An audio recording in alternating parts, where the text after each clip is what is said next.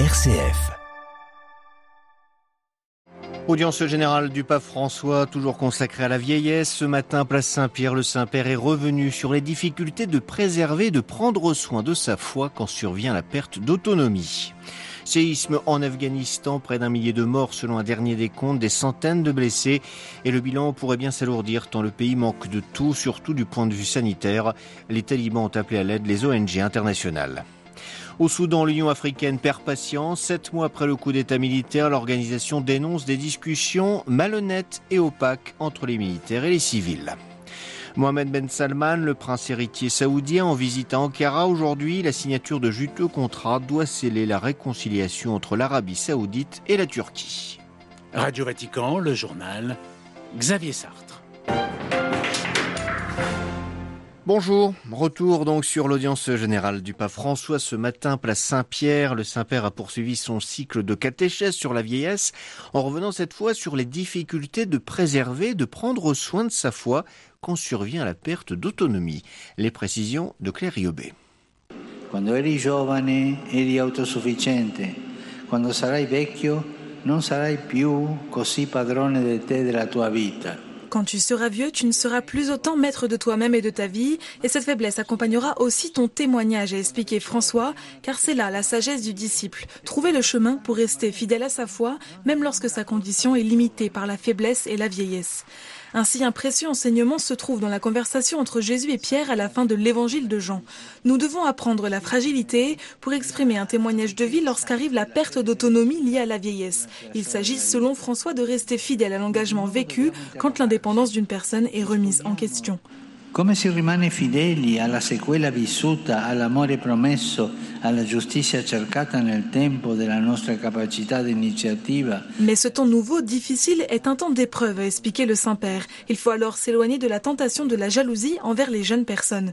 Nous sommes invités à nous rappeler que les jeunes marchent sur les pas des personnes âgées et invités à prendre congé quand cela est nécessaire. C'est là la sagesse des anciens, prendre congé avec le sourire et se souvenir que les personnes âgées restent une source d'admiration pour les générations à venir. ho conservato la mia fede. Claire Riobé, à l'issue de l'audience générale, le pape a évoqué le séisme qui a eu lieu ce matin en Afghanistan. J'exprime ma sympathie aux blessés, aux personnes touchées par le tremblement de terre. Je prie en particulier pour ceux qui ont perdu la vie et leurs familles. J'espère qu'avec l'aide de tous, les souffrances du cher peuple afghan pourront être atténuées, a-t-il déclaré. Selon un dernier bilan, toujours provisoire évidemment, et communiqué par les talibans, plus de 920 personnes ont perdu la vie dans ce séisme d'une magnitude de 6,1 sur l'échelle de Richter. La catastrophe a frappé la province de Khost et celle de Patkika dans l'est du pays. Devant l'ampleur de la catastrophe, la théocratie afghane a demandé l'aide des ONG internationales. Les précisions d'Emmanuel Derville. Le système de santé afghan s'est effondré après la chute de Kaboul en août dernier. Faute de moyens et de médicaments, les hôpitaux peinent à fonctionner normalement. Avec le tremblement de terre de la nuit dernière, le personnel soignant aura toutes les peines du monde pour secourir les victimes. Le régime islamiste a envoyé un hélicoptère de l'ancienne armée afghane, qu'il a réussi à remettre en marche malgré les sanctions pour évacuer les blessés, mais les talibans semblent débordés par l'ampleur de la catastrophe. Ils ont immédiatement demandé l'aide des ONG et de la communauté internationale. Ils ont également indiqué que le bilan allait s'alourdir dans les prochaines heures. Les talibans disent avoir recensé plus de 600 blessés. Le séisme a frappé une région plutôt rurale où les maisons faites en terre cuite sont incapables de résister à ce type de secousse qui a été ressenti au Pakistan et jusque dans le nord de l'Inde. New Delhi, Emmanuel Derville pour Radio Vatican. Nouvelle incursion armée de la Chine dans l'espace aérien taïwanais. Une trentaine d'appareils chinois ont pénétré dans la zone d'identification aérienne de l'île nationaliste hier. Les incidents de ce genre se multiplient depuis plusieurs semaines, faisant craindre au gouvernement taïwanais une invasion chinoise, Pékin revendiquant sa souveraineté sur l'île. C'est un événement pour tout le peuple congolais. Ce matin, l'avion transportant la dent de Patrice Lumumba a atterri à Kinshasa, mis dans un cercueil le seul reste de la dépouille de celui qui fut brièvement Premier ministre de la République démocratique du Congo au lendemain de l'indépendance et qui fut assassiné, va maintenant rejoindre la province du Sankuru dans le centre du pays, là où Patrice Lumumba naquit en 1925. Ce sera le début d'un périple de neuf jours à travers la RDC, au terme duquel cette relique rejoindra Kinshasa Kinshasa, la capitale, pour y être inhumé dans un mausolée. Au Soudan, les négociations piétinent pour le retour à la démocratie. Sept mois après le coup d'État militaire à Khartoum, le dialogue inter-soudanais semble n'offrir aucune garantie de succès. L'Union africaine, qui participe au processus, a même dénoncé, Olivier Bonnel, des discussions malhonnêtes et opaques. Oui, Xavier, l'ambassadeur de l'Union africaine à Khartoum n'a pas mâché ses mots hier soir. L'UA ne peut pas poursuivre ces discussions malhonnêtes, opaques, qui écartent des participants ou les traitent de façon injuste, a-t-il tonné face à des négociations qui semblent être dans la passe. Lancé début juin, le dialogue inter-soudanais a pour objectif de remettre le pays sur la voie de la démocratie, mais les seuls à avoir répondu présent pour l'instant sont des militaires ou leurs proches. Les autres formations boycottent ces discussions, à commencer par le FLC, les Forces de la Liberté et du Changement, qui formaient l'épine dorsale du gouvernement renversé en octobre dernier par la junte et qui faisait la part belle aux civils. Les comités de résistance qui défilent chaque semaine contre la dictature militaire refusent également de se joindre au dialogue. Ce matin, l'Union africaine a précisé qu'elle ne se retirerait pas, pardon, pour autant des discussions qui sont coparrainées par l'ONU et par l'IGAD, l'organisation panafricaine de l'Est du continent les pourparlers ont été reportés, s'inédiés. L'avertissement de l'Union africaine qui a suspendu le Soudan depuis le coup d'État, si l'on n'en connaît pas encore les conséquences, est assurément, Xavier, un coup de pression sur les militaires soudanais. Olivier Bonnel.